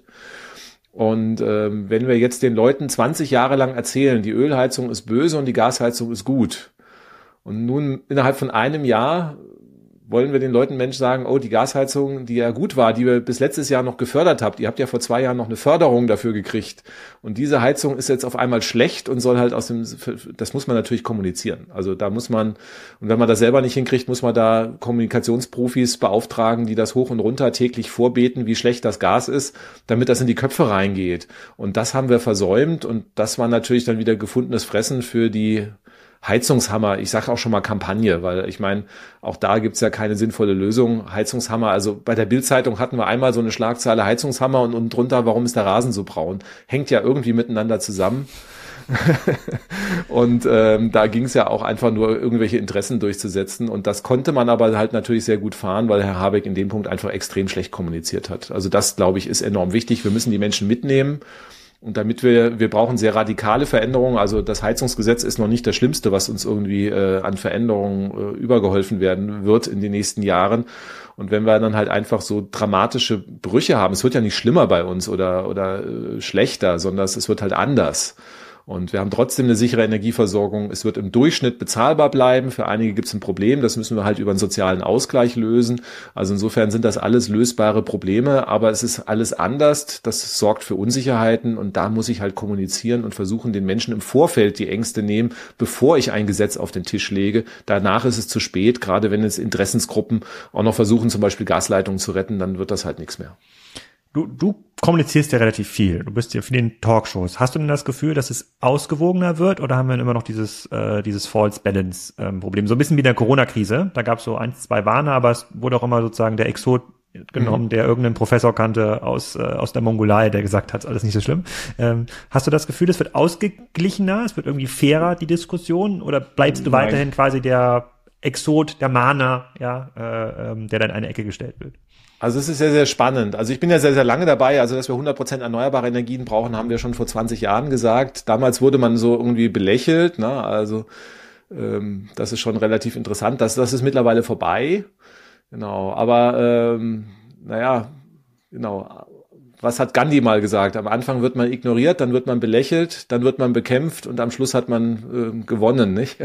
Jetzt momentan wird halt viel im Klimaschutzbereich einfach bekämpft. Das heißt, es ist jetzt schon so die dritte Phase. Also ich hätte mir nicht gedacht, dass dieser Gasstreit gerade nach der Also dass der so, so eskalieren könnte, ne? weil einfach, wir haben gesehen, verschiedene Phasen, 2000, es gab dann die Fridays for Future Bewegung, die hat natürlich auch gerade die Union sehr kalt erwischt, weil die natürlich im Klimaschutzbereich eigentlich nichts vorzuweisen hatte und man hat dann auch Besserungen gelobt. Und dann hatte ich eigentlich gedacht, okay, es wird jetzt Unterschiede geben beim Klimaschutz, aber alle Parteien, FDP, CDU, haben eigentlich verstanden, dass wir Klimaschutz brauchen und werden eigene Konzepte auf den Tisch legen. Und was mich jetzt komplett irritiert hat, dass man jetzt also das Gefühl wiederum hat, die Grünen machen Klimaschutz und allen anderen Parteien naja, die haben das zwar im Partei Wahlprogramm drinstehen oder im Parteiprogramm, aber sind eigentlich, haben gar keinen Bock, irgendwelche Konzepte auf den Tisch zu legen. Und das hatte ich eigentlich nicht gedacht. Wir haben ein, ein, ein Klimaschutzgesetz, wir haben äh, das noch durch einen Beschluss des Verfassungsgerichts auch abgesichert ist. Also selbst wenn jetzt Herr Merz Bundeskanzler wird, wird er das Klimaschutzgesetz einhalten müssen. Das heißt also, ähm, das ist also eine spannende Sache. Ne? Also Herr Merz wird Bundeskanzler. Wir werden eine Deckungslücke haben beim CO2 in drei Jahren, die gigantisch ist und er wird dann irgendwie, da ist der Heizungshammer, sage ich mal, ist, ist da Kindergarten dagegen, was er dann verhängen müsste, wenn er Bundeskanzler wird, um das Klimaschutzgesetz noch einzuhalten. Da muss man sich doch jetzt mal in Stellung bringen und irgendwie, ich kann ja jetzt nicht irgendwie dagegen schießen und dann muss ich in drei Jahren wirklich 180 Grad und nochmal was oben drauflegen. Das wird ja nicht funktionieren. Und das ist das, was mir überhaupt momentan äh, wirklich nicht in den Kopf reingeht. Warum? Also die Kräfte, die ja auch damit rechnen müssen, und es wird ja eine CDU-Regierung mal geben, dann muss es doch auch Menschen in der CDU geben, die sagen, okay, also es ist ja nicht ein Konzept, die Grünen schlecht zu machen, sondern ich muss ein besseres Energiekonzept auf den Tisch legen, was auch funktioniert, dass wir dann in Deutschland klimaneutral werden können. Und dieses gibt es nicht. Und das ist das, was ich so nicht erwartet hatte nach der Fridays for Future Diskussion. Und wir sehen diese Polarisierung, die wir auch in Amerika sehen, zunehmend. Also, dass es einfach Menschen gibt, die sagen, okay, was die machen, ist Mist aber die nicht sagen, wie wir das Problem lösen. Und das finde ich so ein bisschen schade. Wirst du denn manchmal angefeindet nach solchen Sendungen? Also du versuchst ja relativ sachlich das vorzutragen und ähm, hier und da ist mal ein bisschen polemische sozusagen Argumentation dabei, was finde ich aber, ich finde es sympathisch. Ähm, aber kriegst du manchmal nach Sendungen auch Anrufen, Anrufe von Gasnetzbetreibern oder von Leuten, die das total doof finden? Weil du bist naja, ja extrem, also, du bist ja sehr sichtbar in deiner genau. Argumentation. Genau. Also ich sage mal so, also die die ähm, also früher wurde man schon belächelt, da gab es auch Kollegen aus der Wissenschaft oder aus der Industrie, die gesagt haben, naja, das ist ja irgendwie äh, Phant Fantasterei. Das hat sich geändert. Also die Industrie ist da mittlerweile viel viel weiter. Ne? Also viele viele Industrieunternehmen, die äh, suchen jetzt ihren Weg auch in die Klimaneutralität und die wissen auch, wenn die in 20 Jahren nicht klimaneutral sind, dann wird es sie nicht mehr geben, weil entweder haben sie dann unendlich hohe CO2-Preise oder irgendwie kriegen dann doch ein Verbot, ihr, ihr System einzusetzen. Und ähm, deswegen machen sich die Unternehmen auf dem Weg. Also was wir momentan sehen, eher, dass wir durch breite Bevölkerungsschichten diese Ablehnung haben. Die, ähm, und hm. die kriegt man dann auch voll ab. Also wenn wir jetzt auf den sozialen Netzwerken, also wer mal gucken will, was los ist, muss meine Twitter-Kommentare lesen. Also da. Also die äh, Antworten auf deine Twitter. Äh, genau. Also da bei den Kommentaren dann einfach dann schauen, was da so los ist. Und ähm, da gibt es einfach viele Menschen. Bei YouTube hast du aber viele Fans. Bei YouTube finde ich es sehr ausgewogen dann teilweise ja, Videos. Genau. Es gibt auch Fans, aber es gibt auch auch äh, einige. Also ich meine die die extremst beleidigenden irgendwie und äh, die werden ja auch dann gelöscht. Ne? Also hm. Und da gibt schon einige, die dann einfach nur ja, rumbrohlen und sagen irgendwie, äh, ja, grüner Nazi und was weiß ich irgendwie. Ähm. Grüner Nazi? Ja, oh Gott, das gibt's auch. ja, wusste auch nicht, wie das funktioniert, aber ja. Okay. Das sind so irgendwie Sachen, ich verstehe es einfach nicht in dem Moment, weil äh, wir müssen ja einfach auch, auch gucken, auch, auch, auch da muss man Lösungen halt bringen. Und äh, ich diskutiere ja gerne über andere Sachen, bei der Kernenergie zum Beispiel. Na, da habe ich auch eine Meinung, die sich vielleicht unterscheidet von einigen, aber da kann man ja sachlich orientiert diskutieren. Das ist ja in Ordnung. Aber wenn man einfach nur sagt, okay, irgendwie was der, was der macht, der, die Nase gefällt mir nicht, dann hilft das natürlich in der öffentlichen Diskussion nicht viel weiter. Ja. Ja. Oh Gott, meine, meine Güte. Okay, so, so populär soll Energiezone gar nicht werden, dass sich Leute bei Twitter sozusagen dazu angeregt fühlen, äh, sowas, los, sowas loszuwerden. Ich danke dir schon mal sozusagen für deine Aufklärungsarbeit, die du auch in vielen Medien äh, tust. Danke für hier für über eine Stunde Gespräch äh, äh, schon und äh, ja, wünsche allen, die hier zugehört haben bei der Energiezone, eine schöne Energiezonen-Sommerpause. Danke für die Einladung. Tschüss. So, das war die Aufnahme mit Volker Quaschning. Ich hoffe, ihr habt ein paar anspruchsvolle Ideen gesammelt für die Sommerpause, um eure Energieprojekte umzusetzen. Und äh, hiermit möchte ich den äh, Kassenzone-Stab übergeben an die Sommerpausen-Kassenzone-Moderatorin, die aus Kassenzone Karuszone macht. Willkommen, Caro Juncker. Jetzt erzähl doch mal ein, zwei Minuten was über dich, damit die Leute auch wissen, wer sie ab nächste Woche donnerstags begrüßt im Podcast. Sehr gerne. Hallo, lieber Alex. Also erstmal vielen, vielen Dank für das Vertrauen, dass ich äh, den Kassenzone Summer Takeover für dich machen darf, während du dich in die wohlverdiente Urlaubspause begibst. Ich bin Caro Juncker de Neu. Ich bin Geschäftsführerin von eTribes, eine Hamburger Digitalberatung, die du mitgegründet hast, lieber Alex. Und dort bin ich verantwortlich für die Digitalisierung von Geschäftsmodellen. Und warum mache ich das? Ich habe vorher ähm, ein Recommerce-Geschäftsmodell aufgebaut. Und zwar kein Marktplatzmodell, sondern so ein richtig klassisches Handelsmodell mit äh, Einkauf, Verkauf, Operations und allem, was dazugehört. Habe über Marktplätze und den eigenen Kanal verkauft und das über sieben Jahre lang auch in mehrere Länder skaliert. Und bevor ich dann zu eTribes gekommen bin. Insofern ist, liegen mir die Themen E-Commerce und digitales Marketing und Recommerce nicht nur am Herzen, sondern ist auch mein Job nach wie vor. Ja, und, und ich habe dich ja quasi nicht ausgesucht, weil du E-Jobs-Geschäftsführerin bist, sondern weil du hast ja vor einigen Jahren auf den DCD äh, von uns, also das ist der Digital Commerce ähm, Day gewesen, den wir mal gemacht haben in Hamburg, äh, damals als noch jeder äh, einfach E-Commerce-Konferenzen machen konnte in Deutschland, als das Thema noch neu war, äh, hast du ja das, hast du den Preis für das Geschäft, das beste Geschäftsmodell bekommen. Und da warst du, ich habe jetzt mal nachgeguckt hier bei Kassenzone, 2017, also schon mhm. äh, im Januar 2017, also sechs Jahre ist das schon her, über sechs Jahre, warst du ähm, hier in Gettorf und hast selber ein bisschen was zu dem Geschäftsmodell erzählt im Kassenzone-Podcast. Das verlinke ich auch nochmal hier äh, unter, der, unter der Folge, damit die Leute auch wissen, was du da eigentlich gegründet ähm, hast. Kannst du schon ein bisschen was äh, vorab sagen, welche Gäste uns da erwarten in den nächsten Wochen?